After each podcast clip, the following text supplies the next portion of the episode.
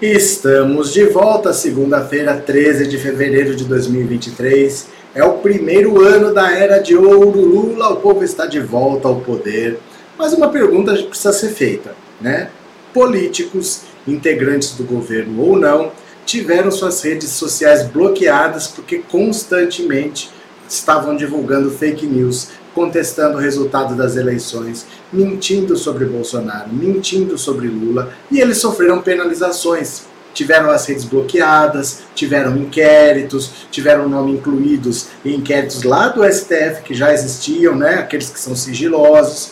Mas tem uma pessoa que faz o que quiser e não acontece nada. E ela foi do governo Bolsonaro. Não é simplesmente uma pessoa que fala fake news, ela foi parte do governo Bolsonaro e nunca é responsabilizado por nada. Regina Duarte. Ninguém aguenta mais Regina Duarte, ela continua divulgando fake news, ela continua contestando o resultado das eleições, continua mentindo. A própria filha lavou as mãos. A filha dela, Gabriela Duarte, falou: cada uma tem um CPF, as ideias delas são delas, minhas são minhas, não me associem com ela. Querem cobrar alguma coisa, cobrem dela, não cobrem de mim. E se tanta pessoa foi responsabilizada, por que Regina Duarte nunca é responsabilizada? Por que, que ela nunca tem as contas das redes sociais bloqueadas? Por que, que ela nunca entra em internet? O que, que acontece? Já não está na hora de começar a responsabilizar a Regina Duarte? Nós vamos ver uma matéria aqui sobre isso agora, tá? Vamos ver também a herança maldita de Jair Bolsonaro, que trouxe de volta o militarismo e o, o nazismo, vamos usar com todas as letras aqui, de volta ao país. Um jovem no interior de São Paulo, na cidade de Montemor, tentou fazer um atentado à bomba em um colégio com uma suástica no braço. Isso vai ficar por muito tempo, isso não se apaga de uma hora para outra, mas é preciso ser combatido duramente, firmemente, porque foi a semente do mal que o Bolsonaro plantou, que agora está frutificando nesses jovens que já nascem com essas ideias erradas. Isso não tem nada nem a ver com o nazismo, mas não era um grupo terrorista, né? Para você ver como a ideia está deturpada na cabeça dessas pessoas. E pela primeira vez, pela primeira vez desde 2020, tivemos um dia sem nenhum registro de mortes por Covid. Pela primeira vez desde 2020, 2021, 2022, em três anos é o primeiro dia sem um único registro de mortes por Covid até que enfim, viu? Bora! Som, o que tem o som, o que tem o som, o que tem o som som tá ruim, som tá estranho, então é aquilo que eu tenho que sair e entrar de novo. Aguenta as pontas aí, pera lá.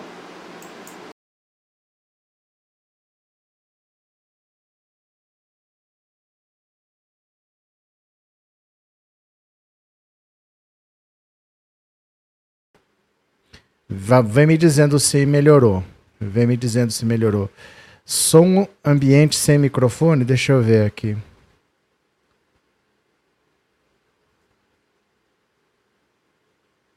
Não, não é o som da câmera, não. Provavelmente é. Provavelmente é alguma coisa do StreamYard, isso às vezes acontece. O som tá ok agora? Melhorou? É, às vezes é isso, você sai, volta, resolve. Eu não tenho ideia do porquê que é. É alguma coisa da plataforma, não é o equipamento, viu? Não é o equipamento, é, é a plataforma que faz isso. Às vezes sai, entra, resolve, não tem o que dizer. A gente vai tendo que driblar a tecnologia. Vamos lá? Vamos ler as notícias? Quem está aqui pela primeira vez, se inscreva no canal, mande o superchat, super sticker, não importa o valor não, é que precisa ter interação para o YouTube divulgar mais. Tá? Então, de qualquer valor, pode ser de 99 centavos, que eu acho que é o mínimo, mas dê uma contribuiçãozinha para o YouTube divulgar mais. Podemos? Bora lá, bora lá, bora lá? Então, bora, venham aqui comigo, olha, por que Regina Duarte não é banida das redes sociais por divulgar fake news? É uma excelente pergunta. Vamos ler juntos aqui, olha. De novo, Regina Duarte, de 76 anos, voltou a divulgar fake news nas redes sociais. Em seu perfil no Instagram, a ex-secretária especial da Cultura do governo Bolsonaro endossou a tese de que o presidente Lula não foi eleito pelo voto popular, mas uma articulação conjunta do STF e do TSE estrategista de imagem. Ah, isso aqui é outra coisa. É, sem apresentar qualquer prova, a atriz publicou um vídeo do procurador de Mato Grosso do Sul, Felipe Marcelo Menezes, em tom de contestação e inconformismo com o resultado do pleito presidencial em 2022, que deu vitória a Lula sobre o ex-presidente Jair Bolsonaro. Vale lembrar que o vídeo falso compartilhado por Duarte na internet também já foi replicado pelo próprio Bolsonaro, mas logo depois o político resolveu apagar o conteúdo fake. Essa não é a primeira vez que a ex-atriz da Globo usou suas redes sociais para espalhar fake news e gerar polêmicas. Regina Duarte causou revolta ao fazer uma postagem sobre a situação do povo Yanomami. Ela colocou em dúvida o fato dos indígenas estarem passando fome. A infância desamparada dos Yanomamis, uma gente criada à base de mandioca, feijão, verduras e peixe, escreveu no seu Instagram.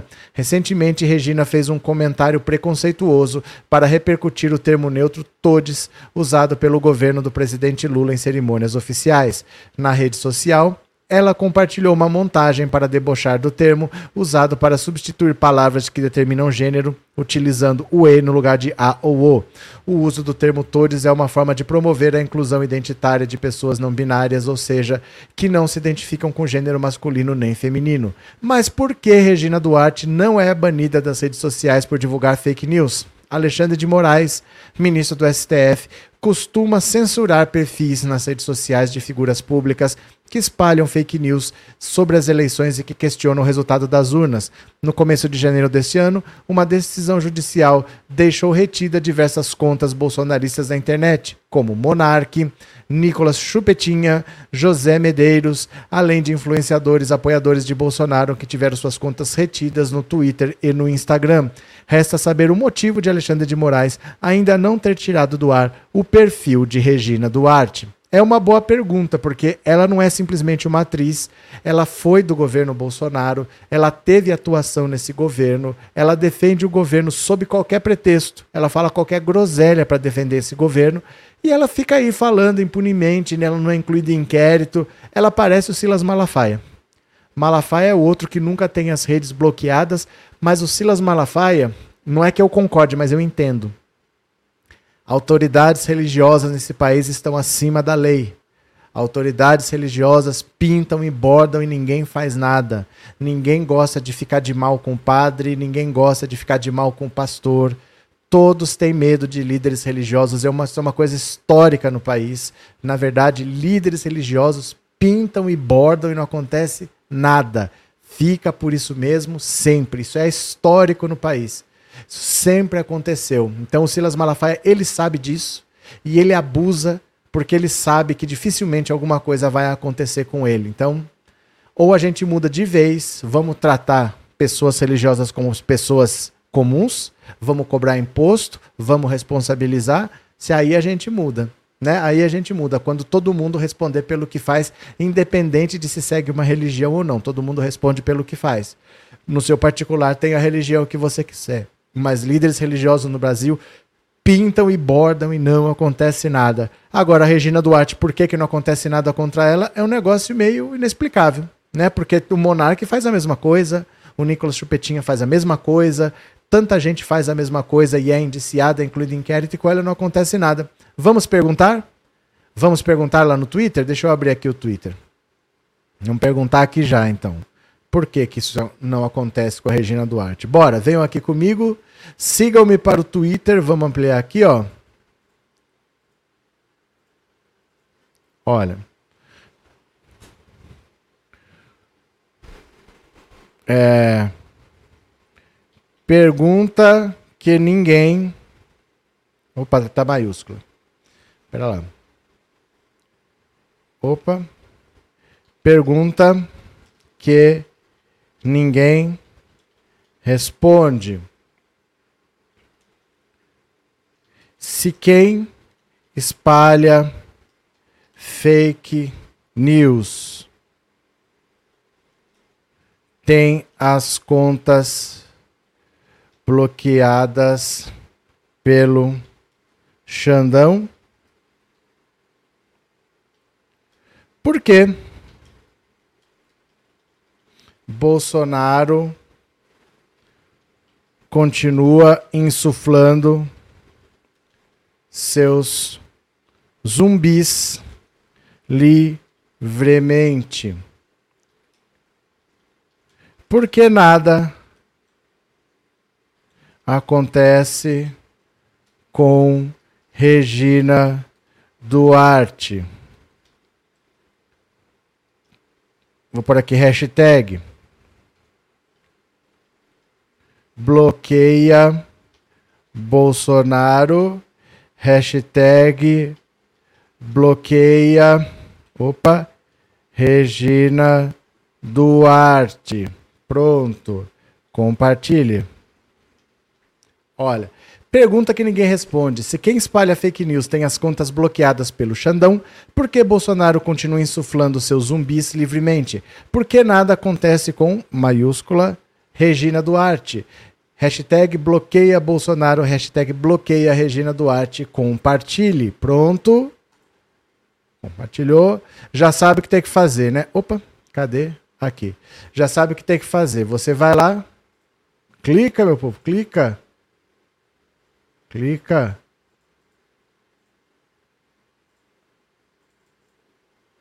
Eita. Pera lá, cadê aqui? Aqui, pronto. Já sabe o que fazer. Você vai lá, você dá um like, você comenta, hashtag bloqueia Regina Duarte, hashtag bloqueia Bolsonaro, compartilha, dá o retweet, copia o texto da mensagem, cola no perfis de outras pessoas, hashtag bloqueia Bolsonaro, hashtag bloqueia Regina Duarte, para que essa gente comece a ser responsabilizadas. Vamos para cima, vamos fazer a nossa parte, vamos retweetar, vamos comentar. Quem sabe o Xandão não abre os olhos, né? Uma hora chega lá, o Bolsonaro continua insuflando seus zumbis, agora um tentou colocar bomba num colégio aqui em São Paulo, Regina Duarte continua espalhando fake news e nada acontece, né? Bora, bora. Clica lá, vá no Twitter, compartilhe, hashtag, comente, deixe seu like. Continuemos, continuemos, continuemos. Câmeras nos uniformes de todas as polícias estaduais. Olha só. Tá vendo aqui no cantinho? Tá vendo aqui no cantinho? Ó. O Ministério da Justiça e da Segurança Pública de Lula, leia-se Flávio Dino, pretende lançar o programa de câmeras e uniformes de agentes de polícia ainda no primeiro semestre deste ano. As polícias estaduais serão foco da medida, mas não se descarta uma possível adesão da Polícia Rodoviária Federal. O estado de São Paulo foi pioneiro e os resultados ali obtidos muito bons. O secretário de Acesso à Justiça, Marivaldo Pereira, avalia que essa é uma das políticas mais eficientes para a redução da letalidade policial e proteção ao próprio agente de segurança. As experiências verificadas no Brasil e no exterior foram bem sucedidas no sentido de reduzir a letalidade policial, proteger policiais e, mais ainda, tiveram impacto direto na própria instrução processual, uma vez que, ao invés de você ter apenas a declaração do policial, agora você tem áudio e vídeo do que aconteceu. Então, olha só. Isso aqui é uma das coisas mais importantes que as pessoas não se tocam. Normalmente você fala, mas eu vi, mas eu vi. E isso é uma das provas mais levadas em consideração quando uma pessoa fala que viu, né? Se a pessoa está falando que viu. Agora, vocês já viram? É... Tem revistinha antiga sobre isso. Você acha hoje na internet para todo lugar um negócio que é assim. Você quer ver? Deixa eu mostrar aqui para vocês, ó. ó. Deixa eu mostrar um aqui para vocês verem. Você quer ver? Olha. Quer ver? Deixa eu pegar uma aqui.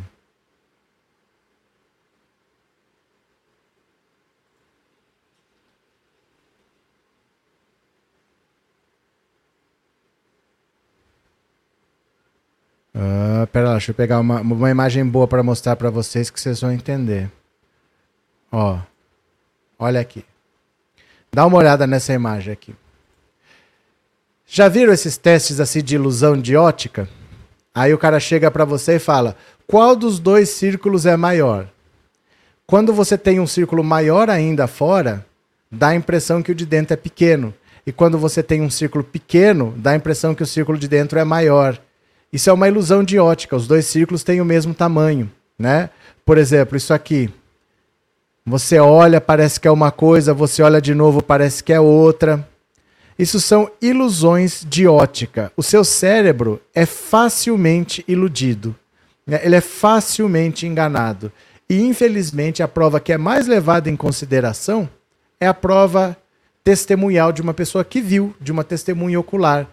Bastam dois ou três risquinhos num papel e o seu cérebro já se confunde. Então, o principal de você ter uma câmera filmando com áudio e com vídeo é que você tem uma prova que não depende do nosso cérebro. Nosso cérebro ele é facilmente iludido. É uma prova técnica. Está filmado ali o que aconteceu, não é simplesmente a palavra de quem estava ali. Né? Normalmente você só tem a palavra do policial. E agora não. Se todos os policiais do Brasil começarem a usar câmeras para solucionar o que aconteceu, você vai ter imagem, você vai ter som e não apenas um testemunho de alguém. Porque enganar o nosso cérebro é mais fácil do que parece, viu? É mais fácil do que parece. Continuemos aqui.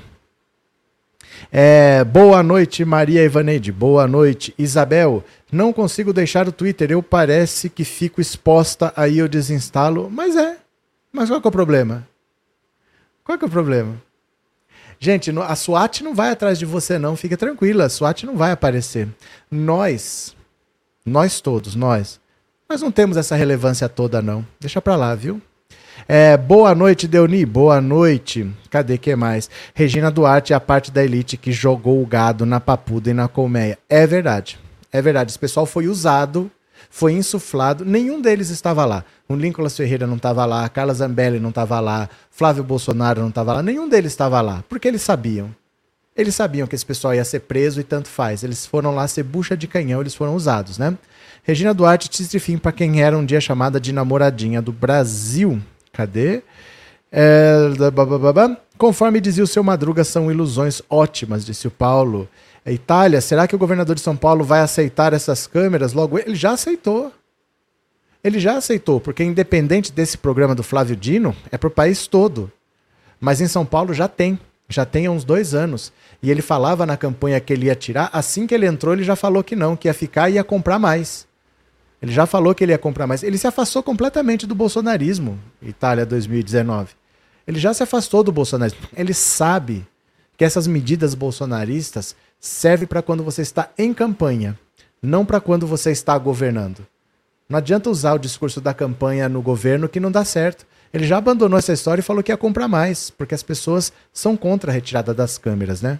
É, Sandra, obrigado pelo super sticker e obrigado por ser membro, viu? Muito obrigado. Olha, sabe qual que é um dos motivos importantes de você ter hum, essas câmeras? Olha aqui, essa notícia é, é um pouco assustadora, eu diria. Dá uma olhada aqui, ó.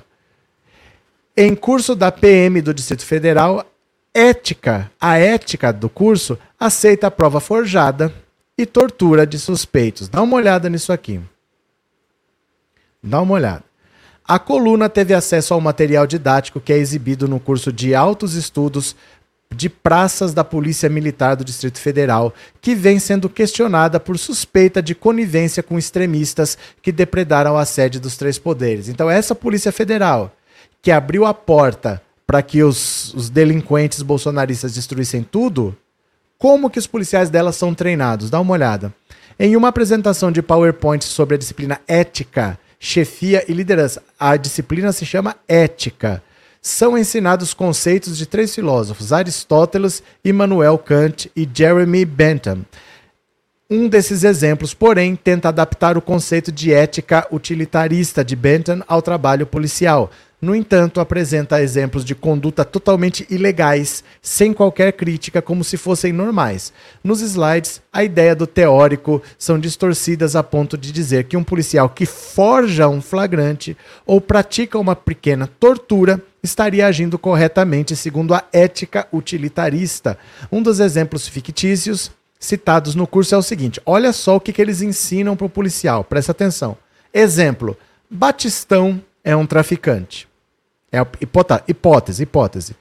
Entre tráfico e crimes afins, ele responde a vários processos. Há um mês, ele foi preso por embriaguez ao volante. Veja só, embriaguez ao volante. O cara estava dirigindo, estava bêbado, mas é um traficante. Ele foi preso porque ele estava dirigindo bêbado.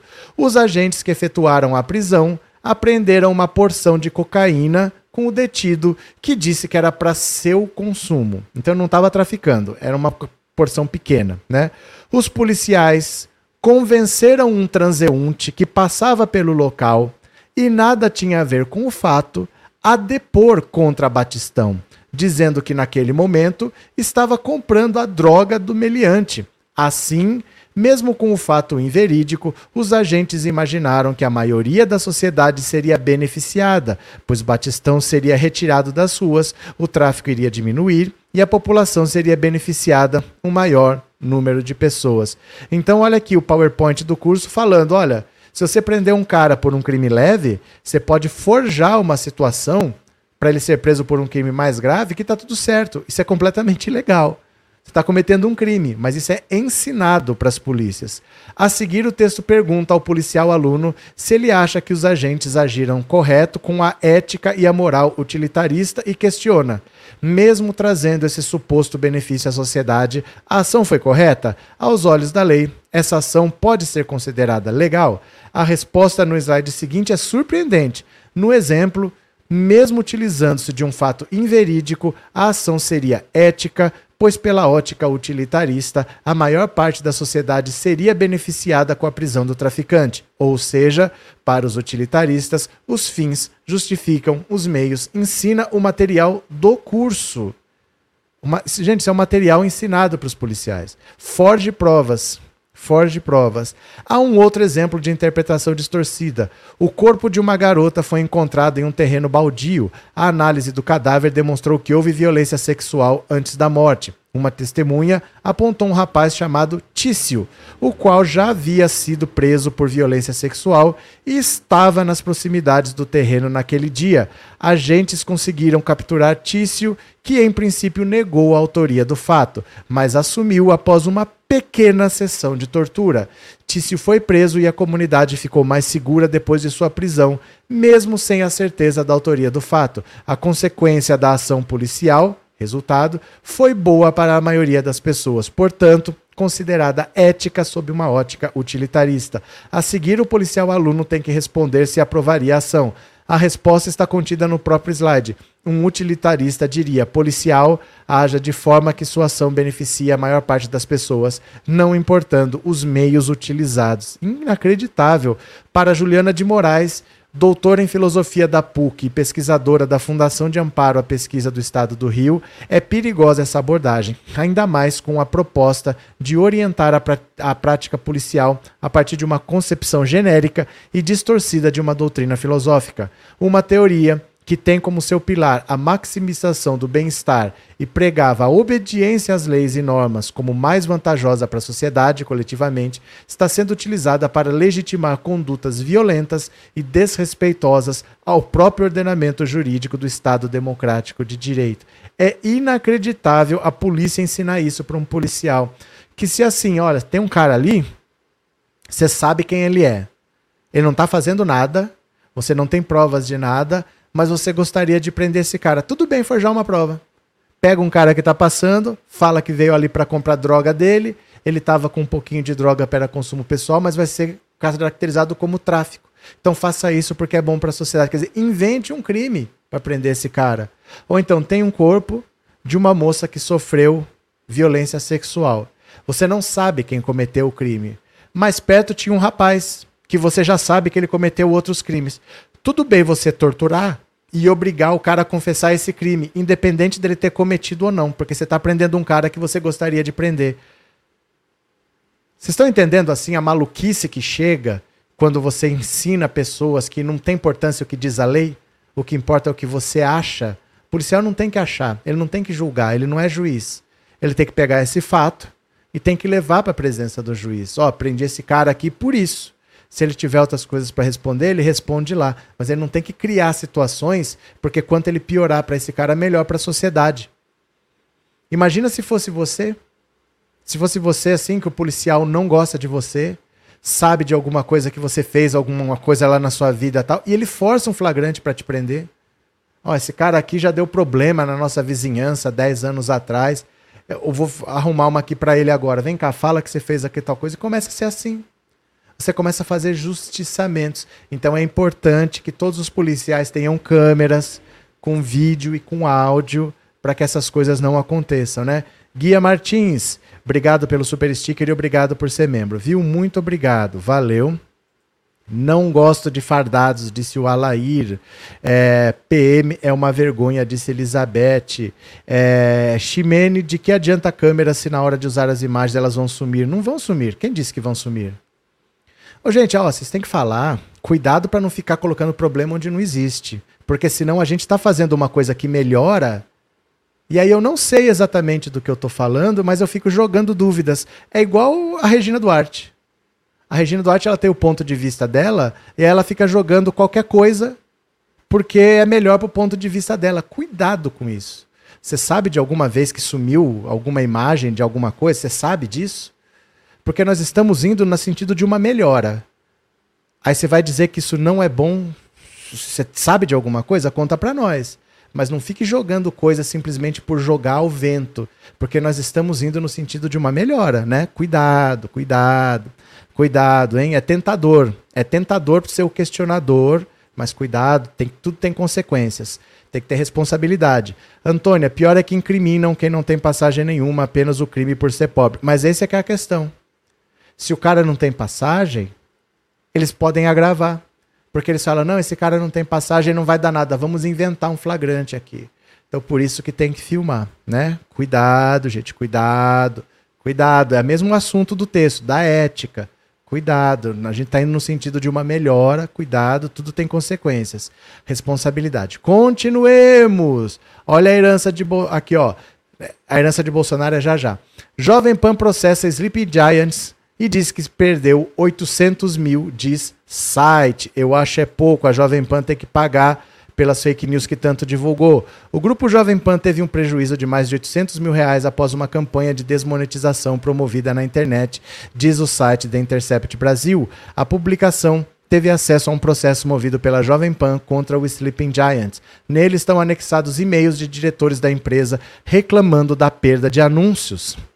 Splash entrou em contato com advogados da Jovem Pan. O escritório que representa a rádio afirma que a empresa se manifestará sobre o caso apenas nos autos do processo. O Sleeping Giants não respondeu o contato feito pelo formulário do site da organização e pelas redes sociais. A Toyota encerrou o contrato afirmando que não poderia vincular a marca a um veículo relacionado a escândalos. O e-mail enviado pela montadora afirma que essa foi uma ordem direta de compliance. Com a perda desses anúncios, a Jovem Pan deixou de faturar 109 mil reais. Caoa Cherry também rompeu o contrato. O cancelamento de quatro anúncios da montadora gerou um prejuízo de 728 mil reais ao grupo. Vejam o tamanho do dano, escreveu um executivo da Jovem Pan ao encaminhar pedido da Caoa por e-mail. A Jovem Pan processa o Sleeping Giants de ser vítima de perseguição. O grupo pede a remoção do conteúdo da campanha Desmonetiza a Jovem Pan, além de solicitar que a justiça proíba que o movimento faça novas publicações que possam afastar antigos, atuais e futuros patrocinadores. A defesa da Jovem Pan pede uma multa de 20 mil por dia caso o Sleeping Giants descumpra a decisão. O pedido do grupo ainda não foram julgados. Sleeping Giants é um movimento contra o financiamento de discurso de ódio e fake news. Um desmonetizômetro disponível no site da organização afirma que o Sleeping Giants fez com que mais de 84 milhões deixassem de ser destinados a portais tóxicos, conspiracionistas e antidemocráticos. E é por aí, porque eles só param se doer no bolso. Só param se doer no bolso. Eles sabem que na justiça demora, então eles só param se doer no bolso, né? Eu acho é pouco. Cadê que mais vocês? Uh, a Jovem Pan se lasque, disse a Elizabeth. Cadê? É, tô aqui morrendo de frio debaixo de cobertas e acompanhando vocês. Você tá onde, Anne? Que tá frio, né? Cadê? É, é bom câmera, disse a Luísa. Meu medo é que não aconteça caso igual do Tarcísio. Como assim, meu medo é que não aconteça? Caso igual do Tarcísio. Qual? Aquele da, da campanha? Você está dizendo? Eu não sei exatamente do que, que você está falando. Eu não sei do que exatamente que você está falando. Mas assim, não adianta você não fazer uma coisa boa por medo. Você tem que ter convicção que aquela coisa é boa. Se tiver algum problema, você corrige. Mas eu não posso falar, ah, é uma notícia boa, mas eu tenho medo. Não, mas se é bom, tem que fazer. Né? Se der alguma coisa errada, você corrige, mas você não deixa de fazer coisas boas porque você tem medo que algo aconteça, né? Cadê? Cadê? Ximeni, alguns dias atrás houve uma fuga em um presídio. Estranhamente, a câmera estava desligada na hora. Não, mas isso são coisas diferentes. São coisas diferentes. Ah, pode ter aqui em casa também, tem uma câmera de segurança aqui na frente. Se acontecer alguma coisa e a câmera estiver desligada, você não pode achar que por causa disso a câmera de um policial pode ser apagada. A gente não pode simplesmente ficar misturando as coisas. Tem que ter responsabilidade. Você acha que é uma medida ruim? Por que você está falando alguma coisa contra uma medida que você não acha ruim? É isso que você tem que pensar. Você pode ter qualquer dúvida, mas entenda: se você acha que é uma medida boa que aumente a fiscalização, por que, que você está pegando exemplos desconexos que não são ligados a câmeras em policiais, que tem mecanismos de funcionamento que a gente não sabe, a gente não sabe se dá para pagar, a gente não sabe se isso não fica armazenado em algum lugar. Se a gente não tem conhecimento para falar, por que, que eu vou usar isso como argumento contra uma medida que é boa? Essa que é a questão. Entendeu? Quando a gente tiver conhecimento, olha, se o policial apertar um botão, apaga. Isso é uma coisa. Mas a gente nem sabe. Então por que, que eu vou ficar contra uma medida que é boa? Né?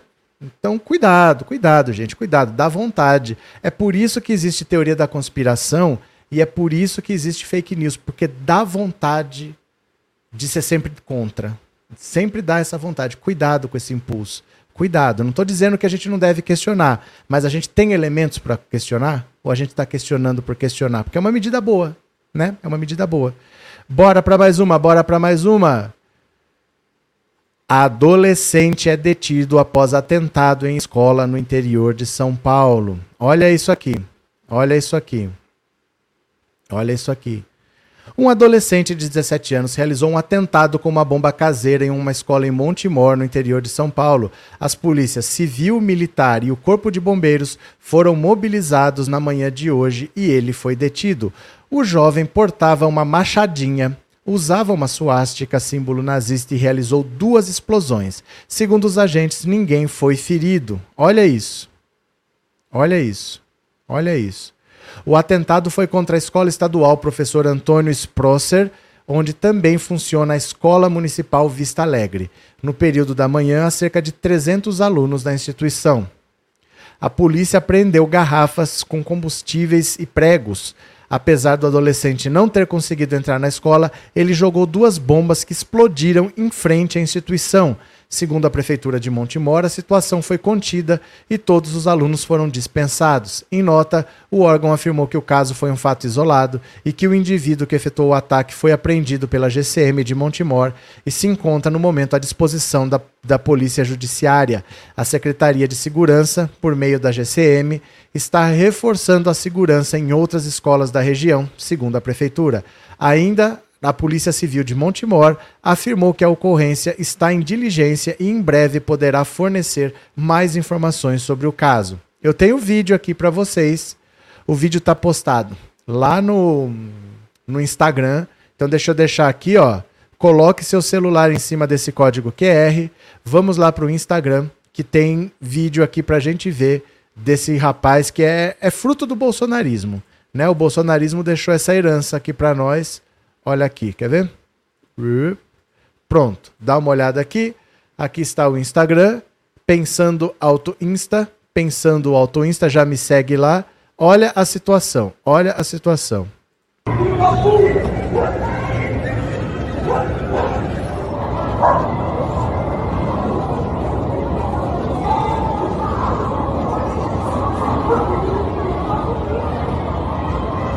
Este é mais um caso da herança maldita do bolsonarismo. Em quatro anos do Bolso, nós vimos aumentar em 270% o número de núcleos neonazistas identificados pela polícia. O marginal tentou matar pessoas com bombas e armas. Felizmente, a polícia interrompeu e uma tragédia maior foi evitada.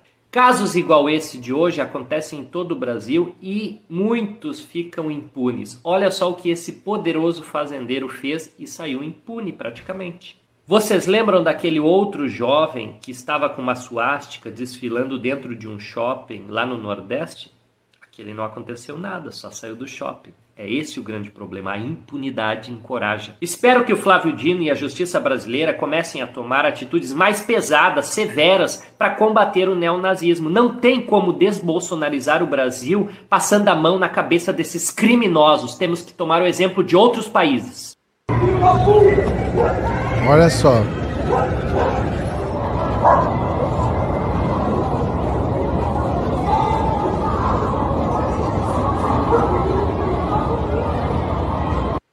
Inacreditável, né? Inacreditável que virou o Brasil. Essas coisas não aconteciam. Aconteciam em outros lugares, aconteciam nos Estados Unidos, mas agora ficou essa herança de Bolsonaro. Bolsonaro deixou essa herança maldita para a gente lidar. Então, mesmo ele não estando no governo, fazer essas pessoas voltarem para a normalidade vai levar muito tempo, vai ser muito difícil. Ele pegou aquela brasa de maldade que existia, soprou e transformou em labareda, né? Cadê? Cadê? João de Deus foi condenado e era líder religioso. Ah, então tá. Então não temos um problema com líderes religiosos, né? Não adianta pegar exceções, Lúcio. Não adianta pegar exceções. Você me deu o exemplo de uma pessoa que cometeu estupros e foi punida. Eu te digo que a Igreja Católica inteira tem escândalos de pedofilia, de estupros, e o máximo que eles fazem é trocar o padre de paróquia. Isso é notório, né? Dizem que um dos motivos do Papa Bento XVI ter se retirado e veio o Papa Francisco foi por causa disso, porque ele não fazia nada com os escândalos cada vez mais frequentes. Então, para cada exceção, nós temos uma regra recheada de exemplos. Não acontece nada com líderes religiosos no Brasil. O Malafaia até respondeu a um inquérito seis anos atrás, envolvido com mineração, com lavagem de dinheiro, mas ficou por isso mesmo e só de ele ter que prestar um depoimento ele esbravejou. Então, assim, para cada ex exceção que você mostrar, você tem milhões de casos assim que não acontecem nada com líderes religiosos. O Malafaia é um bom exemplo disso também, né? Cadê? Inês, imagina se ele fosse mal, disse a Inês. Montemor é vizinha da minha cidade em Dayatuba, José Roberto. Cadê? Logo o moleque aparece com um atestado psiquiátrico. Ele é adolescente. Ele é adolescente, não pega tanto para ele, né? Ele é adolescente. Cadê? Imagina se ele fosse mal. Cadê? Herança do governo Bozo dos Estados Unidos são loucos para se livrar disso e não conseguem. É porque isso daí gruda. Isso gruda, isso gruda, isso gruda. Porque assim, o racismo, ele é muito tentador. O racismo, ele é. É difícil você se livrar dele, porque basicamente o que você diz é o seguinte: olha, você tem uma coisa que não vai mudar muito. Se você tem um emprego, você pode perder esse emprego. Se você é rico, você pode perder o seu dinheiro. Se você tem um carro, você pode ter esse carro roubado. Mas se você nasceu branco, essa condição você não perde. E isso te dá privilégios. Então você, por exemplo, vai ter os melhores empregos, você vai ser mais bem tratado, você vai ser mais res bem respeitado. Isso não vai mudar. Então a pessoa que adota isso, fala, ela não abre mão disso. Porque é um direito praticamente perpétuo. Isso não vai mudar. Entendeu? Enquanto existir uma mentalidade racista, nada tira o privilégio dessas pessoas. Então elas não cedem um centímetro. A semente do nazismo qual é? É o racismo. É a eliminação dos diferentes. Né? Você se considera superior e você quer eliminar os inferiores. Isso é muito tentador. Isso é muito sedutor para as pessoas. Você se considera acima e você pode fazer o que você quiser com quem você considera inferior. Isso é muito sedutor, porque é uma posição de privilégio que não vai mudar. Se você é rico, isso pode mudar. Mas se você é tem uma condição inata, isso não muda, né? Jesus Henrique, levaremos gerações para enfraquecer o triste legado. É porque isso não pode acontecer. Depois que acontece para controlar é difícil. Mais uma aqui, ó. Deixa eu pegar mais uma aqui para vocês. Bora, venham aqui comigo. Olha, Lula entregará o prêmio Camões a Chico Buarque em Portugal. Até que, enfim, Bolsonaro se recusou a entregar o prêmio Camões. Bolsonaro se recusou, melhor ainda que não tem assinatura do Bolsonaro no prêmio. O presidente Lula entregará o prêmio Camões ao cantor e compositor Chico Buarque em Lisboa no final de abril. A informação foi divulgada nesta segunda-feira, 13, pelo jornal português Diário de Notícias e confirmada por Carta Capital. A honraria foi concedida pelo governo de Portugal em 2019. Tradicionalmente, o diploma tem a assinatura do presidente brasileiro, mas Jair Bolsonaro ignorou a demanda. Em outubro daquele ano, Chico esnobou a postura do ex-capitão. A não assinatura de Bolsonaro no diploma é, para mim, um segundo prêmio Camões. Em novembro passado, Lula já havia afirmado que pretendia viajar a Portugal para entregar o prêmio a Chico. Segundo o petista, Bolsonaro teve um comportamento totalmente anti-Brasil e antidemocrático ao longo dos quatro anos de sua gestão. Estou orgulhoso porque posso agora fazer, posso dizer que finalmente Vou assinar o prêmio ao Chico Buarque, que o governo atual não quis assinar. Se Deus quiser, estarei em Lisboa com Chico para receber o prêmio Camões, tão merecido, afirmou o então presidente eleito após uma reunião com o primeiro-ministro português Antônio Costa em Brasília. Então, isso é o que a gente pode chamar de reparação histórica. Um presidente indigno um presidente sem capacidade, sem tamanho, sem compostura necessária para ser presidente da República, se recusou a homenagear um brasileiro. Um presidente do Brasil se recusou a homenagear um brasileiro que recebeu um prêmio internacional. Ele não pode usar preferências pessoais para administrar, mas foi o que ele fez. E agora, melhor ainda, que ao invés de ter um prêmio assinado por Bolsonaro, o Chico Buarque vai ter um prêmio assinado pelo Lula são dois prêmios em um, né? São dois prêmios em um. É, Arlete, graças a Deus que o Bozo recusou, Chico ganhou duas vezes, nos poupando da imagem desagradável dele. Não, e assim, é... uma assinatura do Lula por si só é um prêmio mesmo. É um prêmio mesmo, assim, você falar, o Lula é hoje o líder mais importante do mundo, goste ou não goste dele.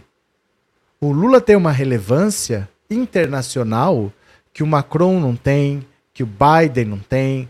O, Biden tem importância, porque ele é presidente do país mais rico do mundo, que é uma potência militar, que é uma potência nuclear. Então ele tem uma importância inegável. Não dá para você dizer que ele não é importante, mas uma relevância em termos de reconhecimento. O Biden é muito contestado, até dentro do próprio partido.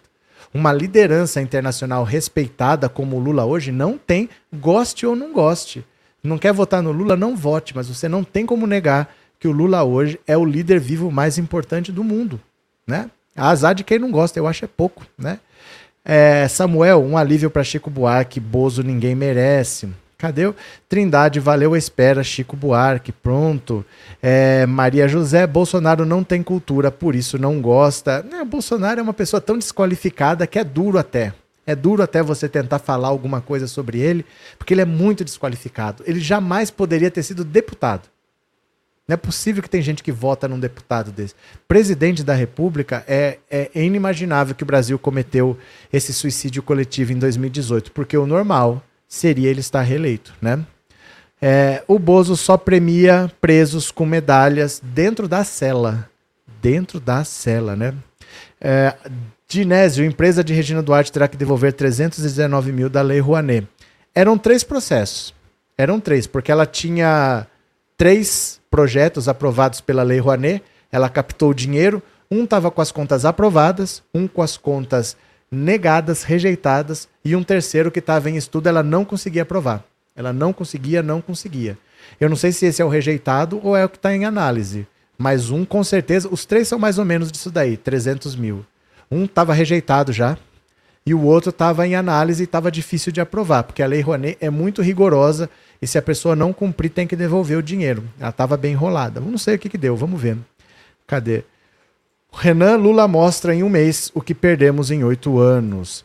É, Maria Helena, boa noite, ótima semana para todos. Boa noite, Maria Helena. Ó, eu vou pedir para vocês responderem para mim no WhatsApp 14 997790615. Eu quero que vocês me respondam o seguinte: vocês têm um tempinho para pensar que eu vou vir no final. Quem uma um artista, um artista não é político, não é político, um artista pelo trabalho que faz, pela dedicação que tem, não é pela obra não.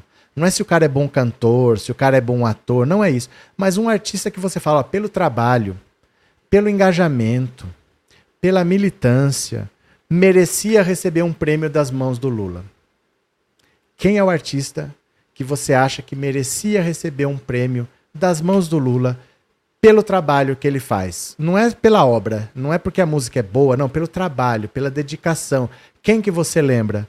Né? Por exemplo, a ministra da Cultura hoje é a Margarete Menezes. Já foi o Gilberto Gil, podia ser o Chico César. Quem que você acha, por exemplo? Falou-se da Daniela Mercury.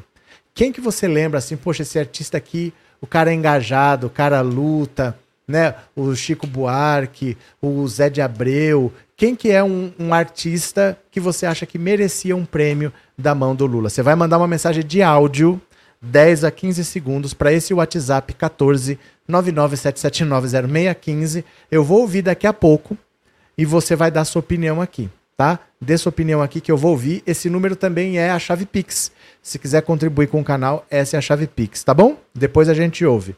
Bora para mais uma, bora para mais uma. Cadê? Pam dos cigarrinhos de chocolate faz pedido de autofalência à Justiça de São Paulo. Gente, vocês têm noção de que isso aqui era comum? Você pegar uma criança, fazer de conta que estava fumando para vender chocolate? Olha as coisas que aconteceram nesse país. Fala a verdade, se tem cabimento um negócio desse, será normal, né? Ó, conhecida como a marca dos cigarrinhos de chocolate, a PAN entrou com pedido de autofalência na segunda-feira na primeira vara regional de competência empresarial e de conflitos relacionados à arbitragem da primeira região administrativa judiciária de São Paulo.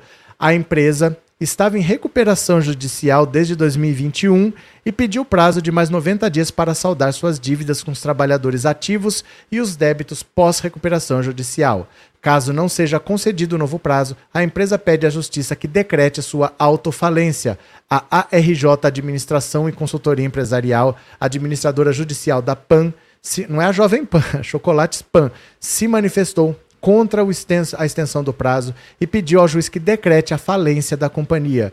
O juiz pediu a manifestação do Ministério Público em até dois dias. Segundo a empresa, é, segundo a empresa se manifestou à época do pedido da recuperação judicial, a pandemia causou impactos econômicos negativos ao Caixa e a RJ tinha como objetivo reestruturar os negócios. Atualmente a PAN tem 52 funcionários só, a dívida estimada é de 216 milhões. Em tributos estaduais, a dívida soma 182 milhões, mas está garantida por imóveis e maquinário há outros 15 milhões de débitos em impostos federais com a União e mais 7 milhões em IPTU e ISS com a Prefeitura de São Caetano do Sul, sede da empresa. A dívida com os demais credores e funcionários é de 12 milhões. Olha, como as coisas no Brasil eram diferentes, né?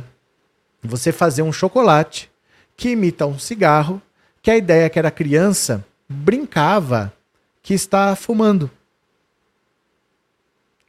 que loucura que é isso, né? Eu não sei se vocês lembram de canetinha hidrocor colorida que vinha dentro de um estojinho pequenininho. Aquilo era feito para simular um maço de cigarro. Você quer ver? Deixa eu ver se eu acho aqui a propaganda, ó. Quer ver?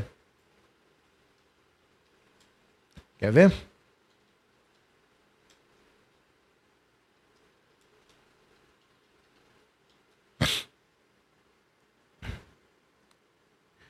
Eu não achei a propaganda. Aqui, aqui. Olha aqui, achei a propaganda. Dá uma olhada aqui. Olha. Mude para os 100 milímetros. Olha. Silva Pen 100 milímetros. Vocês lembram desse tipo de canetinha aqui, ó? Ó. Ó. Isso aqui era feito desse jeito, desse, desse estojinho aqui, porque era para ficar do tamanho exato de um maço de cigarros e a criança poder colocar a canetinha no bolso e fazer de conta que estava carregando cigarros. Ó, vou tentar ampliar aqui para a gente ler o anúncio. Quer ver? Ó, ó canetinhas Silva Pen. Ó, vamos ver se dá para ler. Troque a sua caneta por uma Silva Pen 100mm e lindas formas coloridas vão aparecer diante dos seus olhos. Silva Pen vem num estojinho com seis cores e no outro estojinho com 12. Qualquer um deles cabe no bolso de sua camiseta porque é do tamanho de um maço de cigarros. É 100 e 100 milímetros de carga dão para você desenhar 2 quilômetros. Avise seu pai que você também vai mudar para os 100 milímetros. Peça a ele para comprar um estojo da Silva Pen. É o tipo do vício que você vai... Que você vai... Que vai... O quê? encher a família inteira de orgulho. Olha isso. A caneta mais mordida da América Latina. A mais mordida porque é para fazer de conta que é um cigarro. Gente, que loucura isso. Agora a Pan faliu, a Pan do, do cigarrinho de chocolate. É inacreditável as coisas que a gente já teve nesse país, né? Eu tive a canetinha e comprava o cigarrinho de chocolate. Quem viveu nessa época tinha, né? Raquel, você amava também? Meus filhos usaram essas canetinhas. Pois é, né? Me lembro bem dessa canetinha. Povo maquiavélico. Isso era na época em que fumar era bonito. E fumar só se tornou bonito por causa do lobby da indústria de cigarro. Eles pagavam para isso. Então no cinema, todo galã fumava. Na televisão, todo mundo fumava. Isso era pago pela indústria de cigarro. E isso viciou pessoas no mundo inteiro. Era pago. Era pago. Se, se tornou chique fumar, porque é, era lobby da indústria de cigarro, né? Cadê? Opa, cadê? Luísa, eu morei na roça, nunca vi uma pessoa com a mentalidade do poço. Verdade. É, Jesus, essas canetinhas eram objeto de desejo. A gente precisava vender um rim para poder comprar. Deloni, boa noite. Eu tive, uma, eu tive uma na época da escola. É porque era pequenininho, então você colocava no bolso que era para imitar cigarro, né? Que coisa feia essa foto, eu nem lembrava disso. Pois é, cadê? É, eu tinha essa canetinha seis cores, Eneida. Década de 60 e 70 era triste.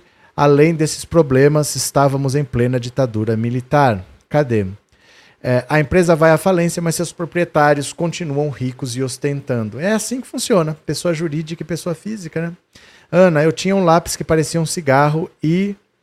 E levava para a escola e fazia que eu estava fumando. É, mas era o que se ensinava na época era o que se ensinava na época. Todas as propagandas de cigarro eram ligadas a lugares bonitos, a esporte, a lazer, a saúde, né? Hollywood, o sucesso, venha para o mundo de Malboro. Era assim. Isso é construído, né, na cabeça das pessoas. Bora, continuemos, continuemos. Médico é flagrado fumando cigarro eletrônico durante procedimento. Gente, mas o que está acontecendo com as pessoas? As pessoas perderam a noção de tudo. Olha isso. O vídeo de um médico fumando cigarro eletrônico durante procedimento cirúrgico tem viralizado nas redes sociais. O registro foi primeiramente publicado no TikTok e já conta com mais de 5 milhões de visualizações. Segundo a Lei Federal 9.294, é proibido fumar em locais fechados, incluindo hospitais e postos de saúde. Na publicação, há a menção de que o fato teria ocorrido na clínica do Dr. Márcio Ravagnani, localizada em Alphaville, no estado de São Paulo. Em nota enviada ao Globo, a defesa da clínica afirma que o vídeo foi gravado há dois anos e que as medidas jurídicas cabíveis foram tomadas à época. O médico que aparece na filmagem foi identificado apenas como Hugo. O Correio tenta contato com o advogado da clínica de implante capilar, mas até a publicação da matéria não obteve resposta. A reportagem também contatou o Conselho Regional de Medicina de São Paulo para comentar sobre o caso. O espaço segue aberto. Dá uma olhada, dá uma olhada. Olha que bonitinho o cara fumando e trabalhando. Um profissional de saúde um profissional de saúde. Que mais falta acontecer nesse país, né? O que mais falta que acontecer nesse país? É, Janaína, eu aprendi a fumar nessa época. Então, nessa época você era praticamente induzido a fumar, porque todo mundo fumava na televisão, todo mundo fumava no cinema, as pessoas davam entrevistas fumando. É, é um negócio de maluco você ver assim, no canal Viva ou no YouTube, você vê vídeos antigos assim. Eu lembro da. Eu vi uma vez no canal Viva, no programa do Chacrinha, que o Chacrinha tinha o palco, tinha os jurados aqui de frente pro palco e o público ficava aqui atrás. A Cláudia Raia, com seus 18, 20 anos, fumando durante o programa e o público aqui, ó. O público aqui, ela fumando aqui, falando, julgando para lá, julgando para cá. Pessoas dando entrevista no Roda Viva fumando. Era comum, assim. Não, não era, era bonito fumar. Era bonito, né? Cadê? É, Rogério, se podia fumar no avião, uma fumadinha na cirurgia é café pequeno. Mas podia quando? Né? Agora não pode. Já pôde fumar em avião, assim, só ficava separado. Quem fumava ficava no fundo, quem não fumava ficava na frente, mas é um lugar fechado, né? Márcia e o deputado de Goiás que diz que mulher morre mais de obesidade do que de feminicídio. Segundo eles, as pessoas estão mais com problemas reais. Faz sentido. Faz sentido. Eu acho que o maior problema das pessoas, normalmente a pessoa morre é porque está viva, né? Então as pessoas morrem no fundo é porque estão vivas. Esse é o maior problema. O problema é que as pessoas querem viver, né? E as pessoas estão vivas, ela acaba morrendo. A maior causa de morte é que a pessoa está viva. Só falta falar um negócio desse, né? É, sou dessa época e nunca fumei. Parabéns. Cadê? Comecei a fumar com 12 anos escondida da minha mãe, Maristela. As histórias vão se acumulando. Deixa eu ouvir o que, que vocês estão dizendo no WhatsApp. Quem você acha que deveria, mereceria receber um prêmio das mãos do Lula, igual o, o Chico Buarque vai receber, mas pelo trabalho, pelo ativismo, pela militância, quem será? Eu vou ver aqui agora a sua opinião no WhatsApp. Bora, bora, bora.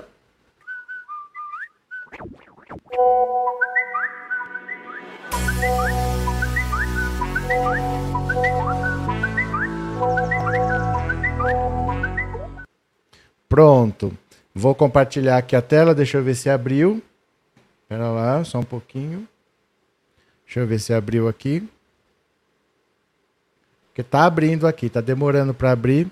Deixa eu ver se abriu. Opa, tá abrindo. Cadê foi? Bora. Tá no ah, abriu. Agora abriu. Pronto. Deixa eu abrir aqui. Pronto, bora. Quero ouvir a sua opinião Vamos ver quem você acha que mereceria ganhar um prêmio igual o Chico Buarque. Vamos ver? Quero ver sua opinião. Opa.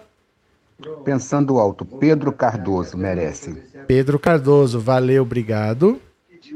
Boa noite, professor. Aqui é a Cíntia de São João de Meriti. Diga. Eu acho que o Lula deveria entregar o prêmio ao Bem-vindo Cerqueira. Bem-vindo, Siqueira. Um ator fantástico. Bem-vindo, Siqueira. Boa noite, valeu. Professor Rosa, do Rio de Janeiro. É, eu acho Gilberto Gil. Gilberto Beijo. Gil. Outro. Boa noite, professor Raquel de Belo Horizonte. Hum. Ai, eu gostaria muito do Bem-vindo Sequeira. Bem-vindo, Siqueira. Ele merece demais. Valeu. Fernanda Montenegro. Valeu, Fernanda. Fernanda Montenegro. Topada da cultura. Valeu. Professor, boa noite. Se tem uma pessoa que eu acho que merecia um prêmio das mãos de Lula, é você. Ah. Sim, você mesmo, viu? Porque você no- nos ajudou muito durante a campanha. Obrigado. Professor, é... bem-vindo Siqueira. Bem-vindo, Siqueira. Valeu. Deixa eu ver aqui quem mais. Olá, Roberto, Oi. Do Rio de Janeiro. Diga. Me chamo Flávia. Eu acho que quem deveria receber o prêmio seria Carlinhos Brown. Carlinhos Brown, valeu. Deixa eu ver quem mais. Boa noite, professor Boa Cláudio noite. de Contagem, Minas Gerais, um dos seus admiradores. Obrigado. Bom, Chico Buarque de Holanda, com certeza. Valeu. Roberto, aqui, aqui é Martins, do Rio de Janeiro. Hum. Olha, o que eu lembro, assim, é a Lucélia Santos. Desde a época do, do, do Chico Mendes, ela se manifesta. Valeu, Boa obrigado, noite, Guia. professor. Aqui é Mauro de Barueri. O ator que merecia receber um prêmio da mão do Lula seria o Paulo Betti. Paulo Betti, valeu. Paulo Betti. Paulo, Professor, boa noite. segundo voto. Boa noite, professor. Luísa de São Paulo. Ah, Eu acho que poderia ser o Chico César. Chico César. Obrigada, boa noite. Opa, obrigado, eu que agradeço. Boa noite, professor. Hum. Aqui quem fala é o Luiz Carlos de Carapuíba, São Paulo. Diga. Na minha opinião, pela obra, por tudo que representou para a cultura e para a periferia, o Mano Brown. Mano Brown. Boa noite, valeu. professor Roberto Cardoso. Aqui é Expedito de Juazeiro da Bahia. Diga. Pelos, pelos ensinamentos, principalmente durante esses quatro anos, pela paciência, professor Roberto Cardoso. Um abraço. Valeu, Boa noite, obrigado. professor. Eu Oi. acho que a pessoa que devia receber um prêmio do Lula é o Richarlison, por todo o que ele é e tudo que. Cortou. Tá bom, Richarlison. Tem dois.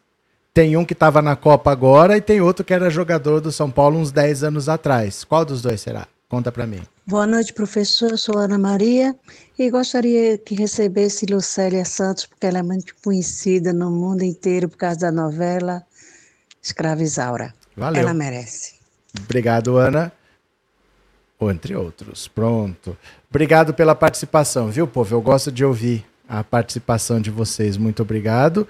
Deixa eu ver aqui antes que eu perca.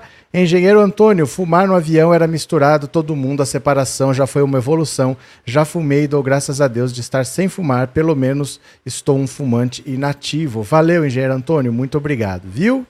É, Sandra, as músicas das propagandas de cigarro faziam o maior sucesso. Opa!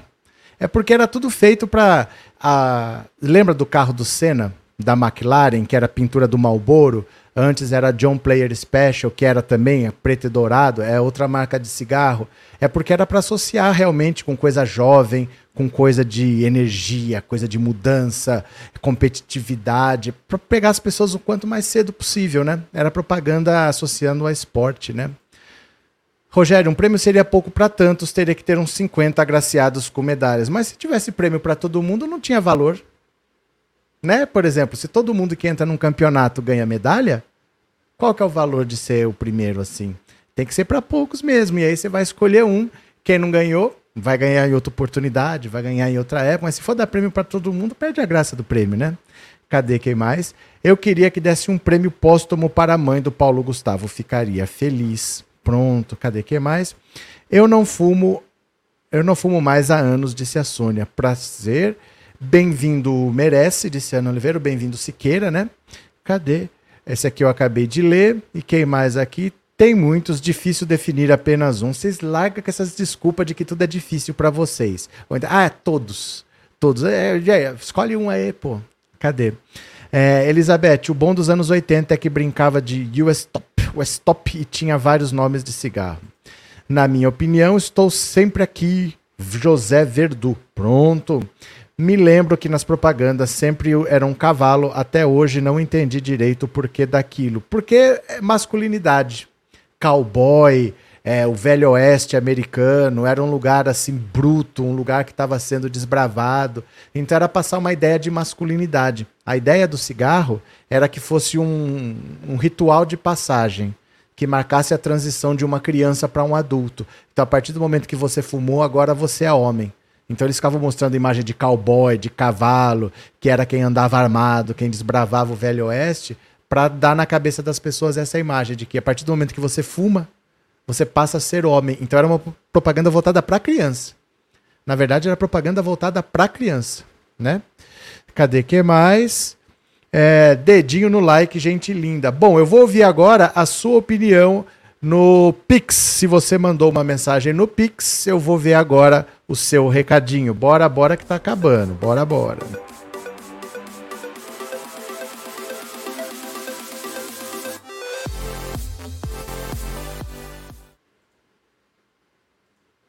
Pronto, cadê? Deixa eu abrir aqui o aplicativo, tá? Mensagem do Pix. Deixa eu ver aqui rapidinho. Deixa eu ver se caiu o Pix da Lei Rouanet, porque eu recebo 4 trilhões de reais todo dia. Vem via Lei Rouanet. Eu vivo da mamata da Lei Rouanet. Deixa eu agradecer aqui. Primeiro, o Valdir Silveira Paim. Muito obrigado, Valdir, de coração. O Shiromitsu Saito. Muito obrigado, Shiromitsu, de verdade, viu? Muito obrigado mesmo. Valeu. Célia Regina Martins da Silva. Muito obrigado, Célia. Márcio Silvestre. Muito obrigado de coração também. E o Muita gratidão, professor, disse o Nilo Moreira Teodoro. Muito obrigado, valeu, viu? Gente, obrigado de coração. Vamos fazer agora o resumo do dia? Vamos fazer o resumo do dia, uma live de 10 minutinhos que passa por essas notícias todas, vocês vêm comigo? Pode ficar aí paradinho que acabando a live vai aparecer na sua tela a, a próxima live já e você clica, tá? Bora pra lá? Obrigado pela participação, beijo grande. Vamos fazer o resumo do dia que eu já fui. Venha comigo, venha comigo, venha comigo, venha, venha, venha, venha.